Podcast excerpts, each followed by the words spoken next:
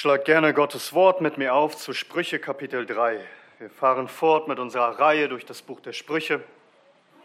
Wir sind heute angelangt bei Sprüche Kapitel 3. Wir lesen miteinander die Verse 9 bis 10. Und hier lesen wir in Gottes heiligem Wort.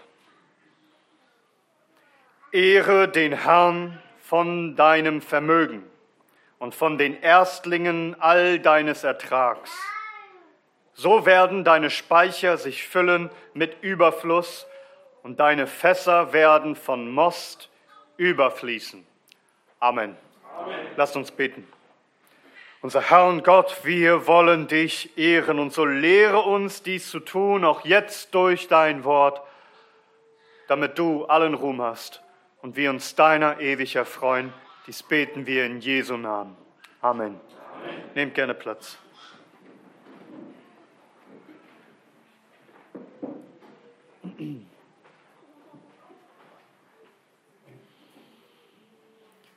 Denkt daran, das Buch der Sprüche ist insbesondere geschrieben für junge Männer, die heranwachsen. Und diese werden irgendwann ihr eigenes Vermögen verdienen. Durch Landwirtschaft die Ernte einholen oder sonst durch irgendwelche anderen Geschäfte. Man macht Geld, Einkommen, man hat seinen ersten Verdienst. Und auch hier sollst du lernen, nicht weise zu sein in deinen eigenen Augen, sondern den Herrn zu fürchten und vom Bösen zu weichen. Also, wie soll ein Mensch richtig umgehen mit seinem Einkommen, mit seinen Einnahmen, mit seinem Vermögen? Unser Predigtext hat wieder zwei Teile. Im ersten Teil finden wir den Befehl und im zweiten Teil finden wir die Belohnung, wenn man diesem Befehl gehorcht. Also Befehl und Belohnung. Schauen wir uns also zunächst den Befehl an. Vers 9. Ehre den Herrn von deinem Vermögen und von den Erstlingen all deines Ertrags. Ehre den Herrn. Das Wort ehren kann man auch übersetzen mit verherrlichen, denn es kommt von dieser hebräischen Wurzel kabot, was Herrlichkeit bedeutet. Das Wort kabot meint eigentlich Schwere, Bedeutsamkeit, die Gewichtigkeit Gottes. Gott zu ehren, ihn zu verherrlichen, bedeutet also, ihn so zu behandeln, dass er wirklich Gewicht hat in deinem Leben, dass er schwerer wiegt als alles andere, dass er die größte Bedeutung hat, dass wenn du alles abwiegst in deinem Leben, er hat das schwerste Gewicht, die größte Wichtigkeit. Das deutsche Wort wichtig kommt sogar von gewichtig, also jemand, hat Gewicht. Etwas ist so bedeutsam, dass es schwerwiegend für dich ist. Gott zu ehren bedeutet also, ihm die größte Wichtigkeit in deinem Leben einzuräumen, ihm das höchste Ansehen zu geben, die größte Bedeutung beizumessen.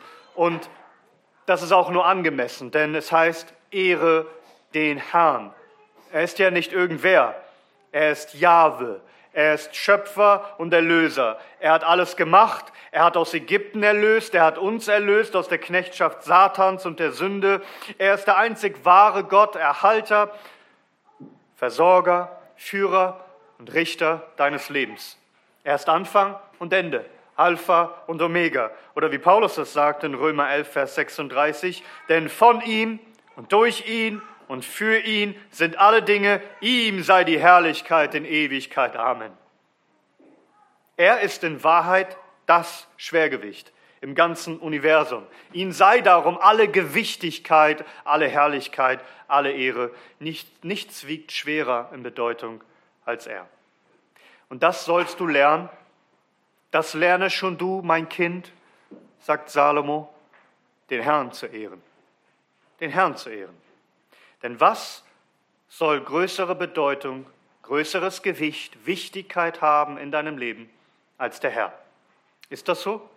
Ist der Herr so gewichtig, am wichtigsten in deinem Leben?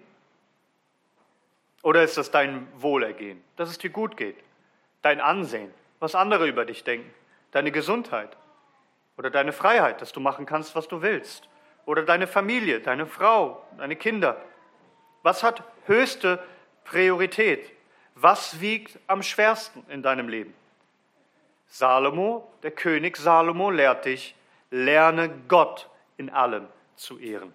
Dass er an erster Stelle ist, dass er das Gewicht hat in deinem Leben, das bedeutet ihm die Ehre zuzusprechen, die er verdient. Und das tun wir natürlich auf verschiedene Arten und Weisen. Im Grunde sollen wir das tun in allen Bereichen unseres Lebens, aber auch mit deinem Vermögen. Darum sagt Salomo, ehre den Herrn von deinem Vermögen. Vermögen bedeutet Besitz, Hab und Gut, dein Eigentum, deine Einnahmen, dein Verdienst, dein Gehalt. Mit dem, was du besitzt und erwirtschaftest oder anders einnimmst, mit deinem Hab und Gut sollst du den Herrn ehren. Mit all dem, was du hast, sollst du also aufzeigen, dass Gott, der Herr, Gewicht hat in deinem Leben. Dein Vermögen ist also ein Mittel, das Gott dir gibt, um ihn zu ehren. Um zu demonstrieren, dass Gott höchste Bedeutung hat in deinem Leben. Dein Vermögen ist ein Mittel, das Gott dir gibt zur Anbetung. Etwas, das du einsetzen kannst, um Gott zu verherrlichen, um ihm das Gewicht in deinem Leben zu geben, das er verdient. Das heißt, Kinder müssen lernen, das Vermögen, das Geld, das Hab und Gut ein Mittel ist, das Gott uns gibt, um Gott anzubeten. Hast du so schon einmal nachgedacht über dein Hab und Gut? In erster Linie, wie alle Dinge, soll es dazu dienen, um Gott zu verherrlichen, um ihm die Ehre zu erweisen. Nun, Gottlose meinen, ihr Hab und Gut ist einfach ein Mittel zum Selbstzweck, weil sie egozentrisch leben. Ihr Ego wiegt eine Tonne. Das ist was sie Gewicht verleihen, was sie Ehre geben. Und auch viele Christen, solche, die sich Christen nennen, werden so ein bisschen sensibel, wenn es um ihre Brieftasche geht. Aber du musst verstehen, dass der Umgang mit deinem Vermögen der, einer der einfachsten Tests ist, inwiefern du Gott wirklich die Ehre gibst, die er verdient. Inwiefern du Gott wirklich verherrlichst, denn hieran sieht man das eindeutig. Du kannst viele Worte machen, dass du Gott ehrst und dass du ihm Gewicht gibst. Man wird es sehen praktisch in deinem Umgang mit deinem Vermögen. Wie unser Herr Jesus uns sogar sagt in Lukas 16, Vers 11, wenn ihr nun in dem ungerechten Mammon mit dem Geld nicht treu gewesen seid, wer wird euch etwas Wahrhaftiges anvertrauen? Wie viel Gewicht hat dein Gott in deinem Leben eigentlich wirklich? Nicht nur theoretisch gefragt. Man sieht es unter anderem darin, ob du ihn verherrlichst mit deinem Vermögen. Hat Gott die erste und die höchste Stellung in deinem Leben. Ehre den Herrn von deinem Vermögen, Gott gibt dir Vermögen, ehre ihn davon, und von den Erstlingen all deines Ertrags. Salomo benutzt hier die Sprache aus der Landwirtschaft, denn das war damals nun mal eine der Haupteinnahmequellen, die Landwirtschaft, also Feldarbeit und Vieh. Die Erstlinge von der Arbeit, das sind die ersten Früchte, die man einholt, die Erstlingsfrucht oder die ersten Tiere, die geboren werden, die gelten als das Beste von allem. Von allem, was du für Ertrag einnimmst, was du an Einnahmen hast, sollst du dem, den, die Erstlinge Gott geben. Denn was sagst du damit aus, wenn du das Erste den Herrn gibst? Gibst du Erstlinge Gott, sagst du damit aus, dass er der Erste ist in deinem Leben. Also stell dir vor, du holst die Weizenernte ein, die ist endlich reif und du fängst an, die Ehren zu ernten und du füllst die ersten Säcke ab. Und jetzt bringst du sie nicht in deine Scheune und backst dir dein eigenes Brot und bist selbstzufrieden damit, sondern du trägst diese ersten Säcke in das Haus des Herrn. Was ist das für ein Statement? Du demonstrierst damit, dass der Herr dein Gott ist, dass du sprechen kannst, er hat mir Saat und Ernte geschenkt, Boden und Regen und Wärme, Sonnenschein, er ist es, der Wachstum schenkt. Er bringt das Brot aus der Erde hervor und er gab mir auch Kraft, Zeit, Gesundheit, Vermögen zu arbeiten. Er allein ist mein Schöpfer und mein Erhalter, mein Gott.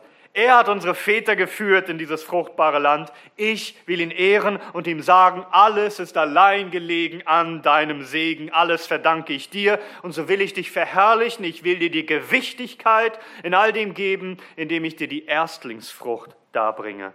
Stell dir vor, du tust das. Was sagst du damit aus? Dass Gott der Erste ist in deinem Leben und dass du auch glaubst, dass wenn du ihm das Erste gibst, dass er dich auch segnen wird bei dem Rest. Du kommst nicht und bringst ihm die letzte Frucht, du bringst ihm die erste Frucht, weil du darauf vertraust, dass er dich auch weiter segnen wird. Du demonstrierst damit vor allen, Gott hat Gewicht. Er ist die Nummer eins. Er wird geehrt. Ein Prinzip, das sich durch die ganze Bibel zieht, dass man Gott verherrlicht mit seinem Vermögen. Ich will euch einige Beispiele nennen. Gleich zu Beginn, Achtung, bevor es ein Gesetz Mose gab. Schaut, was Abel tut. 1. Mose 4, Vers 4. Und Abel, auch er brachte von den Erstlingen seiner Herde und von ihrem Fett, und der Herr blickte auf Abel und auf seine Opfergaben. Ehe es ein Gesetz gab, war es auf dem Herzen von Abel zu geben, von den Erstlingen und von dem Fett. Das heißt, das Beste vom Besten für den Herrn, weil er gewichtig ist in dem Leben von Abel. Oder was tat Noah, als er die Arche verließ? Mag man meinen, da gab es dann nicht so viele Tiere. War man froh bei dem Gedanken, dass sich diese Tiere nun vermehren und ausbreiten und wer weiß, wie das werden wird und und Noah baute dem Herrn einen Altar und er nahm von allem reinen Vieh und von allen reinen Vögeln und opferte Brandopfer auf dem Altar und der Herr roch, roch den lieblichen Geruch. Das ist, woran Noah denkt als erstes, wenn er die Arche verlässt.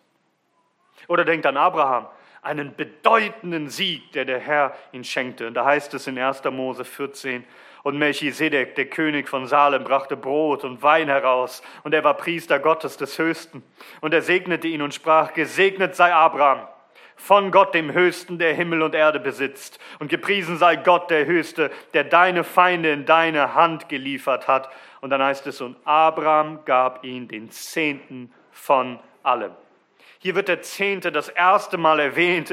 Wir können darüber noch mehr lesen in Hebräer Kapitel 7, was das Ganze bedeutet hier. Aber der Zehnte wird hier das erste Mal erwähnt und wir sehen ein Prinzip älter als das Gesetz selbst. Oder Jakob, Nachfahre Abrahams, Vater der zwölf Stämme. Er, er gelobte, was zu tun ohne Gesetz. 1. Mose, Kapitel 28. Und dieser Stein, den ich als Denkmal aufgestellt habe, soll ein Haus Gottes sein. Und von allem, was du mir geben wirst, werde ich dir gewiss den Zehnten geben. Seht ihr, wie das in den Menschen Gottes, die Gott fürchten, die ihm Gewicht verleihen wollen, wie das in ihnen drinne steckt, zu geben? Hier wird der Zehnte erwähnt. Im Gesetz Mose gibt es verschiedene Regelungen und Abgaben und das bekannteste davon ist natürlich der Zehnte für die Leviten, die im Hause des Herrn dienen. Dieser Stamm Levi, der hat kein Land geerbt wie die anderen Stämme, die sie dann bestellen sollen, dieses Land, sondern sie waren ausgesondert für das Haus des Herrn dort zu arbeiten. Und in 4. Mose 18 heißt es ab Vers 20, und der Herr sprach zu Aaron, in ihrem Land sollst du in ihrem Land sollst du nichts erben und sollst kein Teil in ihrer Mitte haben. Ich bin dein Teil und dein Erbe inmitten der Kinder Israel. Und siehe, den Kindern Levi habe ich allen Zehnten in Israel zum Erbteil gegeben für ihren Dienst, den sie verrichten, den Dienst des Zeltes der Zusammenkunft.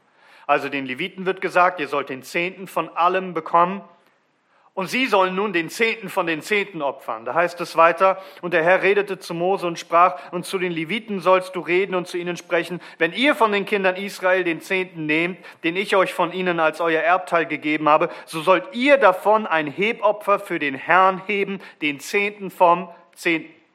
Also der Zehnte vom Zehnten den bringen sie als Hebopfer dar und der wird dann, lesen wir später, den Söhnen Aarons, Aaron und seinen Söhnen gegeben, dass sie davon essen. Hier geht es also um die Abgaben für das Haus des Herrn, damit sein Gottesdienst gefeiert wird und seine Arbeiter bezahlt sind, versorgt sind und kein Mangel da ist.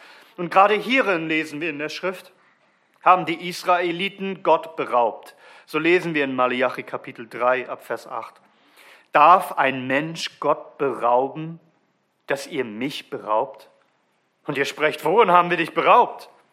Im Zehnten und im Hebopfer. Also die Israeliten brachten nicht ihren Zehnten, die Leviten brachten nicht den Zehnten des Zehnten. Mit dem Fluch seid ihr verflucht. Und doch beraubt ihr mich, ihr, die ganze Nation. Wie gesagt, es gab noch viele andere Abgaben und verschiedene Arten von Zehnten, aber hier geht es um den Zehnten für das Haus des Herrn, für die Leviten.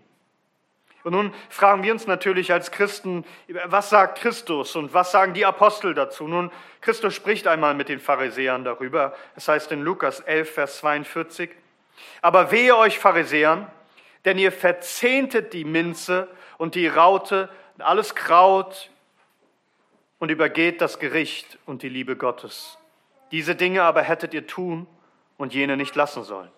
Also Christus tadelt die Pharisäer also nicht dafür, dass sie alles verzehntet haben, er tadelt sie dafür, dass sie entscheidendere Dinge im Gesetz Gottes übergehen. Das heißt, sie hätten den Zehnten geben sollen und die gewichtigen Dinge in Gottes Gesetz hätten sie nicht lassen sollen. Also Christus spricht hier nicht gegen den Zehnten. Nun, was, was sagen die Apostel? Wir haben tatsächlich eine Bezugnahme darauf beim Apostel Paulus in 1. Korinther 9. In 1. Korinther 9, Vers 13 heißt es, wisst ihr nicht, dass die, die mit den heiligen Dingen beschäftigt sind, aus dem Tempel essen, dass die, die am Altar dienen, mit dem Altar teilen. Also gemeint sind die Leviten, die ihre Arbeit im Hause des Herrn verrichten. Sie sollen auch vom Haus des Herrn leben. Und Paulus wendet nun dieses alttestamentliche Prinzip auf die Gemeinde an. Schaut, Vers 14. So, auf diese Weise, so hat auch der Herr für die, die das Evangelium verkündigen, angeordnet, vom Evangelium zu leben. So, auf diese Weise, wie schon im Alten Testament, so hat auch der Herr es angeordnet, dass heute, wer priesterlich dient, am Evangelium es verkündigt, sein Leben dafür gibt, der soll auch vom Evangelium leben. Paulus spricht dann einige Verse zuvor davon, dass er sein gutes Recht, das er hatte, davon zu leben, nicht in Anspruch genommen hat in Bezug auf die Korinther. Er wollte nicht von ihnen versorgt werden. Also haben wir hier ein klares Gebot des Herrn, seine Verordnung, dass wir die Diener des Evangeliums versorgen sollen, wie auch im Alten Testament die Diener des Tempels versorgt worden sind. Das geschah damals übrigens durch den Zehnten. Also nun, wie gibt man denn den Herrn? Also wie ehrt man ihn mit den Erstlingen seiner Einnahmen? Zuallererst, indem man seinem Haus gibt dass sein Gottesdienst, seine Arbeiter versorgt sind, geben in allererster Linie für das Reich Gottes, für sein Haus. Aber nicht nur das, wir sehen das auch im Korintherbrief selbst, in 2. Korinther 9. Also das kann man sich gut merken. 1. Korinther 9 geben für die Arbeiter Gottes, 2. Korinther 9 geben für die Armen. Einmal für die Arbeiter, einmal für die Armen. In 2. Korinther 9 heißt es ab Vers 6, dies aber sage ich, wer sparsam sät, wird auch sparsam ernten. Und wer segensreich sät, wird auch segensreich ernten. Ein jeder, wie er es sich im Herzen vorgenommen hat, nicht mit Verdruss oder aus Zwang, denn einen fröhlichen Geber liebt Gott. Gott aber vermag jede Gnade gegen euch überströmen zu lassen, damit ihr in allem, alle Zeit, alle Genüge habend überströmend seid, zu jedem guten Werk, wie geschrieben steht. Er hat ausgestreut, er hat den Armen gegeben. Seine Gerechtigkeit bleibt in Ewigkeit. Der aber, der dem Sämann Samen darreicht und Brot zur Speise, wird, euer, wird eure Saat darreichen und vermehren und die Früchte eurer Gerechtigkeit wachsen lassen, indem ihr in allem reich gemacht werdet zu aller Freigebigkeit, die durch uns Gott Danksagung bewirkt. Also hier geht es nicht um den Zehnten. Hier geht es nicht um Geld, das gesammelt wird für Prediger, Pastoren, Missionare, für die, die am Wort dienen. Hier geht es um die Armen, hier geht es um die Sammlung für die Bedürftigen in Jerusalem. Und hier, sagt Paulus, soll man sich vornehmen, wie viel ein jeder geben will.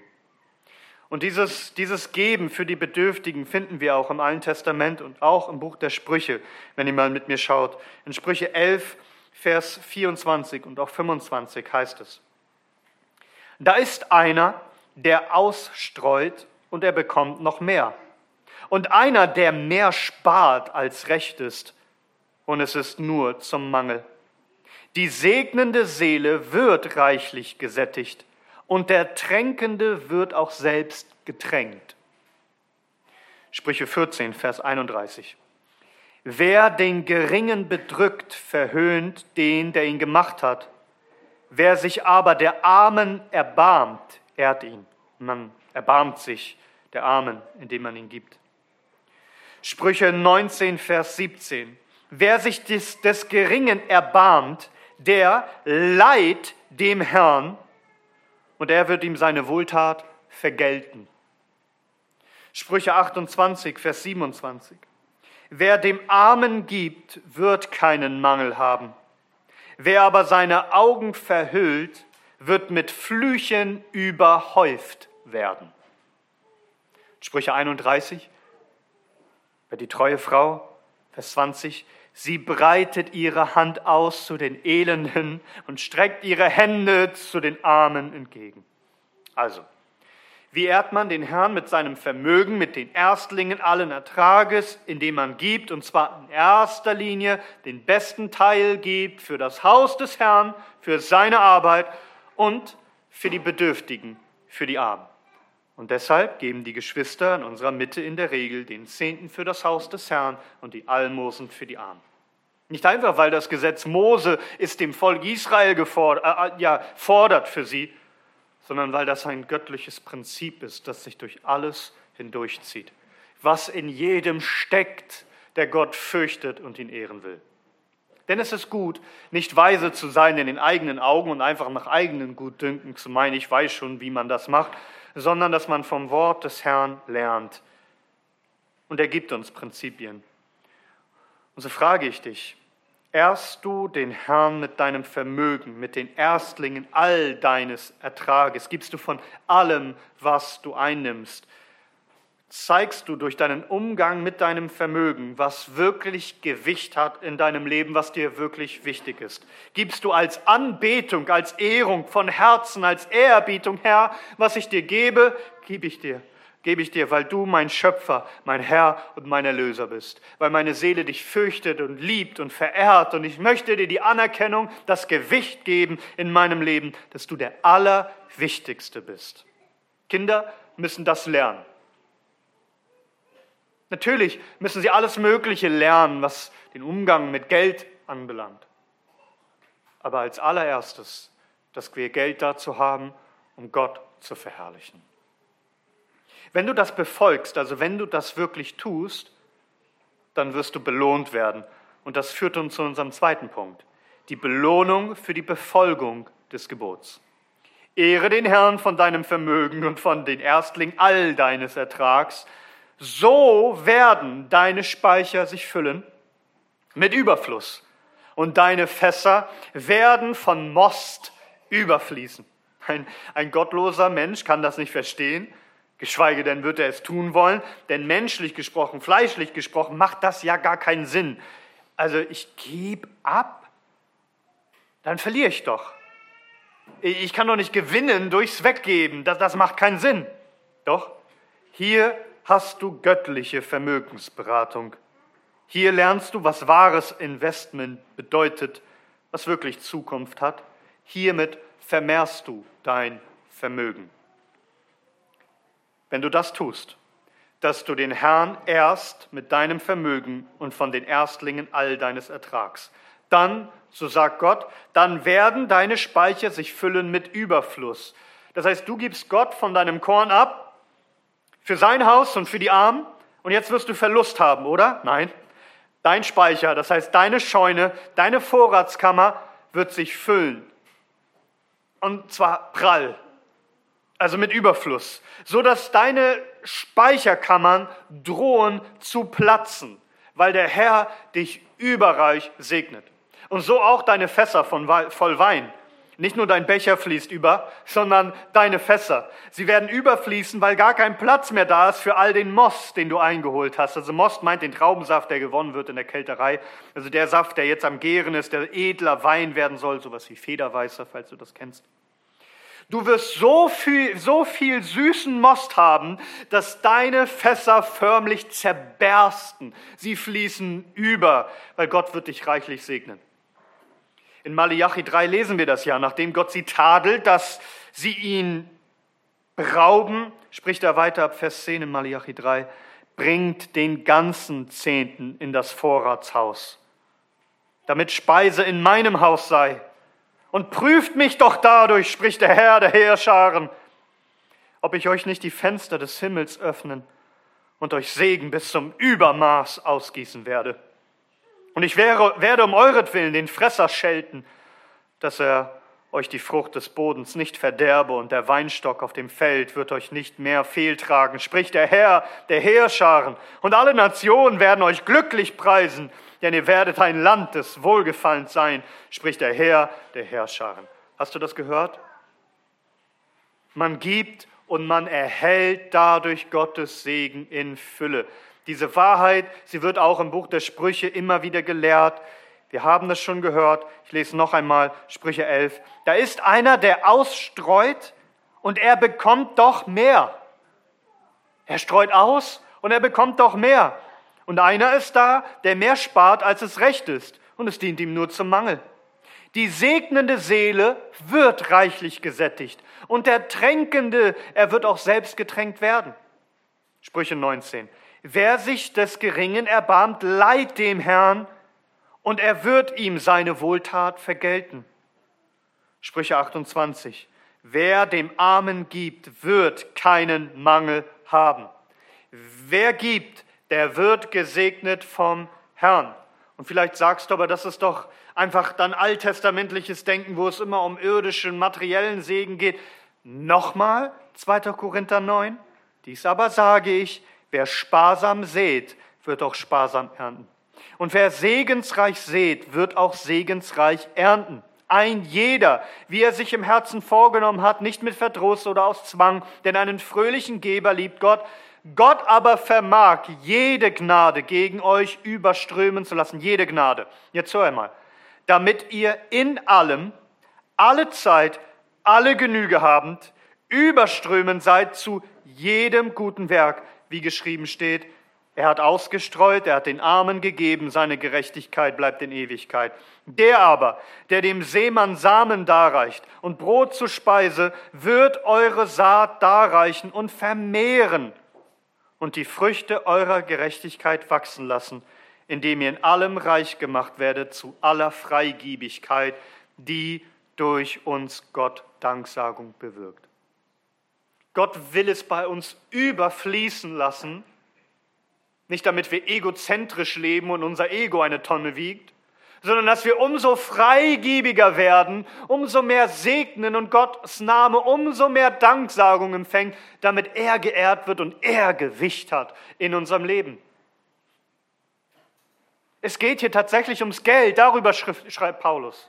Und auch im, in Philipperbrief, Kapitel 4, da sagt Paulus, ich habe mich aber im Herrn sehr gefreut, dass ihr endlich einmal wieder aufgelebt seid, meiner zu gedenken, das heißt mir Geld zu spenden, damit ich versorgt bin, obwohl ihr auch meiner gedachtet, aber ihr hattet keine Gelegenheit dazu. Nicht, dass ich dies des Mangels wegen sage, denn ich habe gelernt, worin ich bin, mich zu begnügen. Ich weiß sowohl erniedrigt zu sein, als ich weiß, Überfluss zu haben. In jedem und in allem bin ich unterwiesen, sowohl satt zu sein als auch zu hungern, sowohl Überfluss zu haben als auch Mangel zu leiden. Alles vermag ich durch den, der mich kräftigt.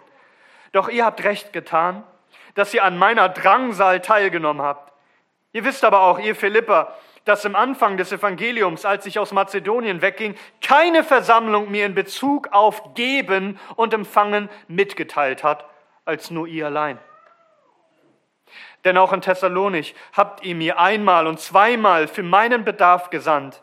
Nicht, dass ich die Gabe suche, sondern ich suche die Frucht, die überströmend sei für eure Rechnung. Ich habe aber alles empfangen und habe Überfluss. Ich bin erfüllt, da ich von Epaphroditus, das von euch Gesandte, empfangen habe, einen duftenden Wohlgeruch, ein angenehmes Opfer, Gott wohlgefällig. Und jetzt kommt die Verheißung. Mein Gott aber wird euch alles Nötige geben, nach seinem Reichtum in Herrlichkeit in Christus Jesus, unseren Gott und Vater aber sei die Herrlichkeit, das Gewicht von Ewigkeit zu Ewigkeit. Amen. Siehst, siehst du, wie das immer und immer wieder in Zusammenhang gestellt wird, Gott die Gewichtigkeit zu geben, indem wir geben. Gott wird euch versorgen. Er wird euch alles geben. Meint nicht, ihr habt einen Verlust gemacht. Es wird alles auf eure Rechnung. Und zwar gut gestellt. Ein Plus, ein Gewinn. Glaubst du das? Und handelst du entsprechend? Ehrst du Gott, den Geber aller guten Gaben, und glaubst du ihm, vertraust du ihm, dass er dich versorgen wird, dass du genug hast, um umso mehr zu geben, ein Segen zu sein und Gott noch mehr zu verherrlichen. Hier wird Glaube sichtbar in Aktion. Ehre den Herrn von deinem Vermögen und von den Erstlingen all deines Ertrags. So werden deine Speicher sich füllen mit Überfluss und deine Fässer werden von Most überfließen. Nun, bei all dem aber lasst uns auch schauen, warum wir den Herrn ehren sollten was die Motivation hinter all dem steht, ihm diese Gewichtigkeit zu geben. Und wir können aber tausende Gründe nennen. Hat er uns nicht geschaffen? Ist er nicht unser Schöpfer? Haben wir nicht alles, was wir haben von ihm? Er ist unser Versorger. Aber er ist nicht nur unser Schöpfer und Versorger, er ist auch unser Erlöser. Mit anderen Worten, Erlöser. Mit anderen Worten, hat er nicht sein Vermögen gegeben für uns? Hat er uns nicht seinen Erstling gegeben, seinen eingeborenen Sohn, sein Ein und alles, sein Kostbarstes. Römer 8, Vers 32. Er, der doch seinen eigenen Sohn nicht verschont, sondern ihn für uns alle hingegeben hat, wie wird er uns mit ihm nicht auch alles schenken? Hörst du? Wir sind reich, die reichsten Menschen im ganzen Universum. Alles ist unser, das ewige Königreich der Himmel, samt allen Segnungen und Gaben, alles freigebig und großzügig geschenkt in Christus Jesus, den Gott gegeben hat als Lösegeld für uns. Wessen Geisteskind sind wir eigentlich? Passt dazu ein geiziger Geist? Oder ist unser Gott ein freigebiger Gott, der alles gab für uns? Er hat uns doch gelehrt, dass Geben seliger als Nehmen ist. Er gab uns seinen Sohn, so dass wir bei all dem, wenn wir geben, doch vor allem ihm die Herrlichkeit geben, weil er uns gegeben hat. Und das wollen wir bedenken, wenn wir nun das Herrenmal feiern. Wie geschrieben steht in 2. Korinther Kapitel 8, Vers 9.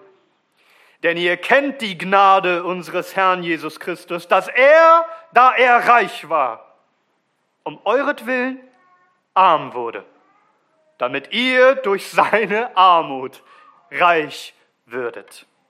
Lasst uns unserem Herrn Jesus Christus preisen, dass er gekommen ist, um arm zu werden für uns, auf dass wir reich werden in ihm. Und lasst uns demonstrieren, wie wichtig er uns ist, dass er mehr Gewicht hat als alles andere in unserem Leben. Das wollen wir in allen Bereichen zeigen, aber auch in unserem Umgang mit unserem Hab und Gut. Denn würdig ist das Lamm, das geschlachtet worden ist, zu empfangen die Macht und Reichtum und Weisheit und Stärke und Ehre und Herrlichkeit und Segnungen. Amen.